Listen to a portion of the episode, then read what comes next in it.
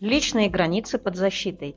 Как красиво поставить любого человека на место. Личные границы – понятие очень популярное, но очень обтекаемое. И распознать, где надо поставить границу, а где эти глухие стены вовсе не нужны, порой бывает довольно сложно. А ведь от этого зависит, как вас будут воспринимать. Либо как тряпку, который не может сказать «нет». Да. Да! Да! Да!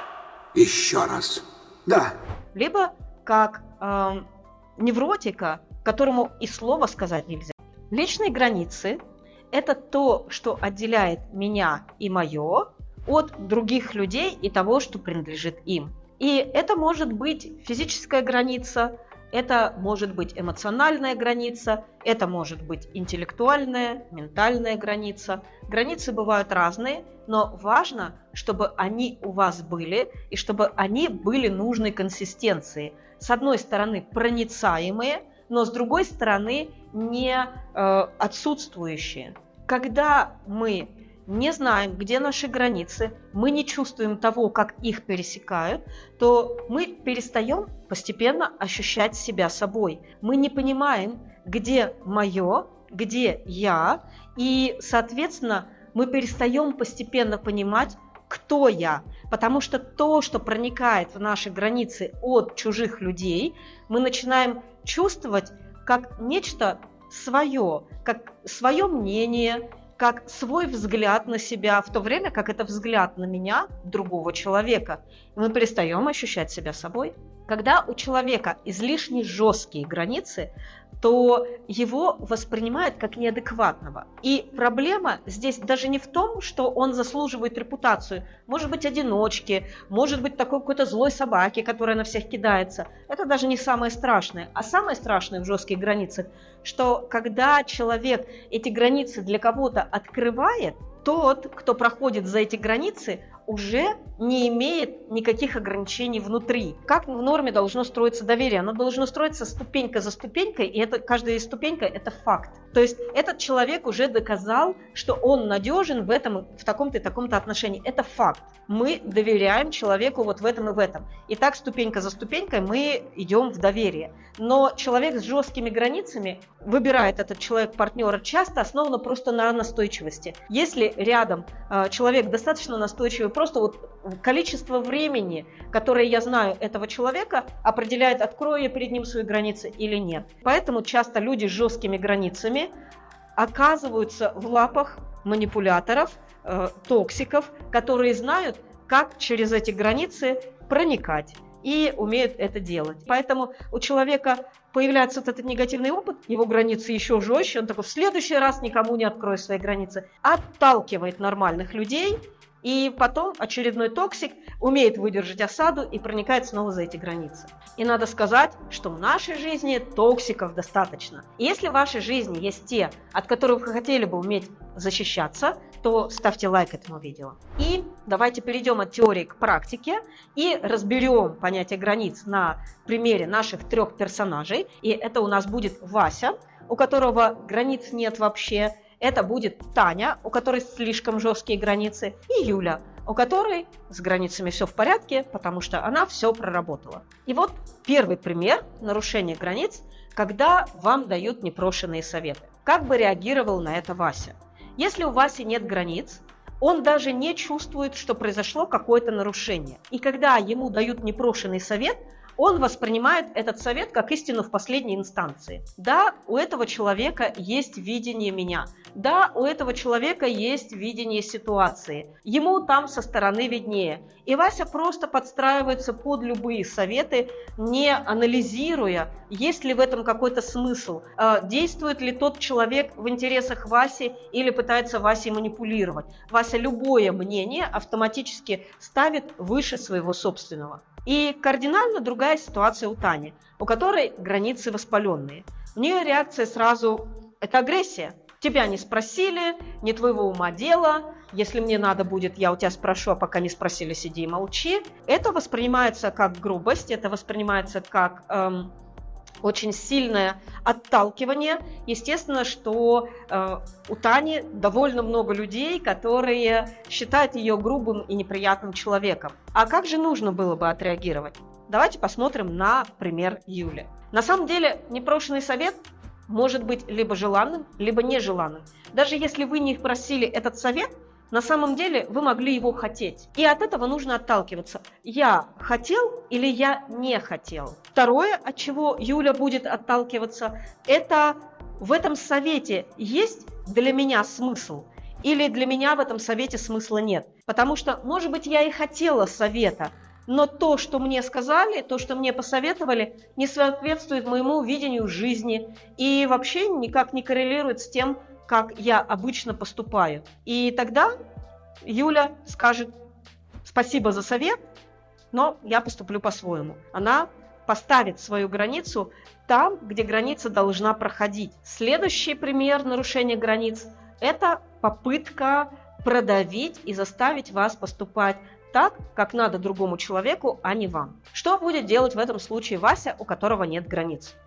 Он будет покоряться, он будет чувствовать э, внутреннее сопротивление или не чувствовать его. Но через какое-то время он придет к точке, когда ему это станет некомфортно. И он будет жаловаться другим людям. Через это он будет проявлять проективную агрессию. То есть он будет заставлять других людей говорить, ой, какой такой секой тот человек, вместо того, чтобы проявить агрессию самостоятельно. Что будет делать Таня? Таня будет воевать она выйдет на тропу войны и будет изо всех сил себя отстаивать и атаковать того, кто пытается ее заставить что-то сделать. Излишняя злость, излишний гнев, излишняя напористость Тани снова сделают ее э, выглядящей неадекватно в глазах других. В то время как Юля просто ответит на это. Я понимаю, что ты считаешь это правильным, но я буду делать так, как считаю правильным я. Если человек настаивает, Юля будет как заигранная пластинка разными фразами повторять одну и ту же мысль.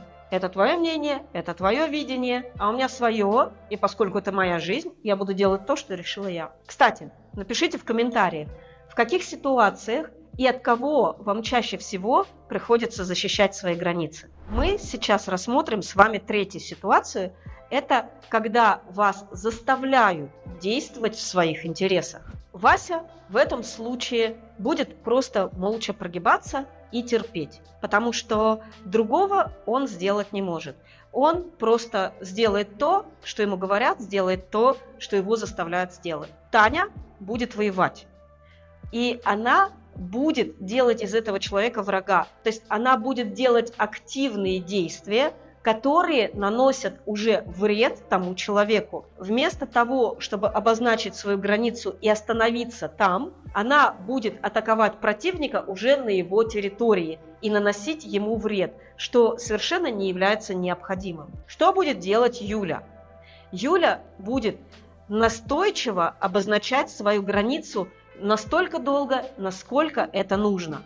И Ключ к этому – это эмоциональная устойчивость. То есть, смотрите, вот в чем разница между вторым и третьим пунктом. Э, начинается давление, и давление продолжается и ведется до какого-то результата. Люди с проблемными границами, они не умеют выдерживать этого давления, потому что для них это давление кажется каким-то катастрофическим. Для человека с нормальными границами, у нас в нашем примере это Юля, для нее это не катастрофа для нее это просто вот, как, знаете, рыбка в аквариуме стучится в стекло. Для Юли не э, составляет напряжения давать вот этот отпор и повторять, и проговаривать, где ее граница. Например, подруга просит Юлю после работы прийти и помочь ей с переездом.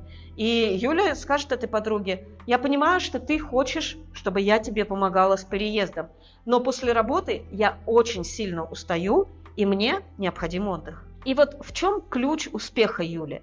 Юля не ждет, что другой человек примет ее причину. То есть Юле не нужно понимание и одобрение с другой стороны. Она ставит только со своей стороны и не ждет ничего от своего э, оппонента, от партнера по взаимодействию. Но здесь Юлю от махрового эгоиста, который действует только в своих интересах, отличает вот что. Юля если она не готова предоставлять что-то, то она и не ожидает этого взамен. То есть нет такого, что я тебе не буду помогать, но я сама в такой же ситуации жду помощи от тебя. Если Юля проводит свои границы, она относится нормально к тому, что и у другого человека границы будут проходить там же. И когда ей проведут эти границы, она это примет спокойно, нормально, адекватно. Следующая ситуация, где нам нужно отстаивать свои границы, это токсичные насмешки под видом невинной шутки. Первый вариант, как можно действовать в данной ситуации, это сделать тоже ответную агрессию, но небольшую, не заходя за границы человека. Выставить шута шутом.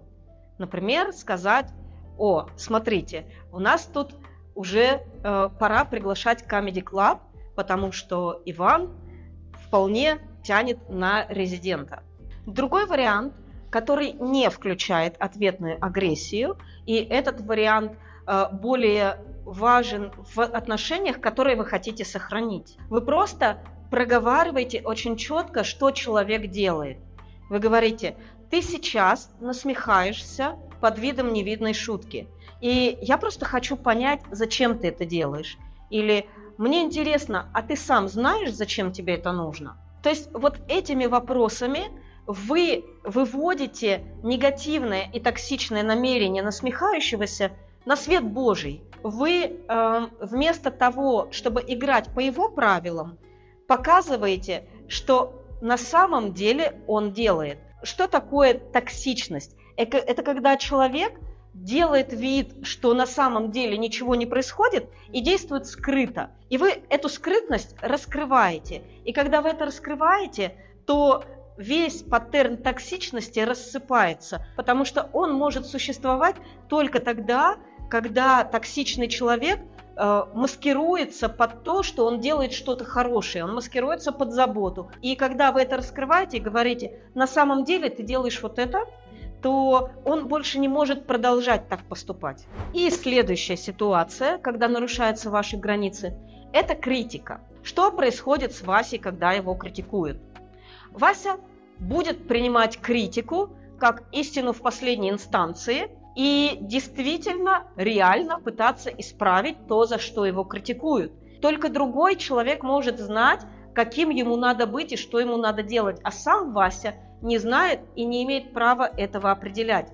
Таня, конечно же, она просто атакует критикующего. Она действует в стиле «сам дурак». Она говорит – а у тебя вот это, а у тебя вот то. И она старается закритиковать критикующего, что, конечно же, не приводит к тому, чтобы формировались какие-то отношения.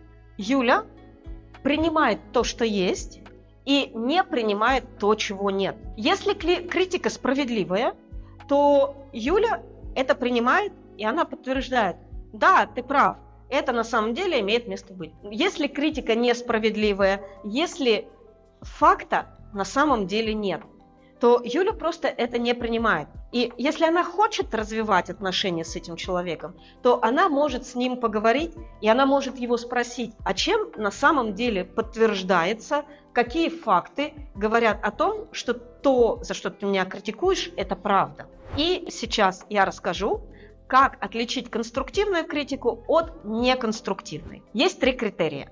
Первый критерий – это объективность фактов. Вам нужно смотреть именно на факты, насколько объективно вы видите эти факты. Это факт или это чье-то мнение. Второй критерий – это смотреть на оценку фактов. Например, вас могут критиковать за то, что у вас неглаженная одежда. Но на самом деле нет никакого правила – должны носить вы глаженную одежду или неглаженную одежду. Одним нравится глаженная одежда, другим нравится неглаженная одежда. И то, что вы принадлежите не к той категории людей, к которой принадлежит критикующий, не может являться проблемой. Если для критикующего это проблема, то это его проблема. И третий критерий, по которому вы можете оценить объективность критики, это насколько часто вы слышите вот это мнение. То есть, если все люди говорят одно и то же и сходятся во мнении, то, скорее всего, это правда. Но если это единичное мнение только одного человека, то это просто мнение, которому вам, возможно, и не стоит уделять никакого внимания.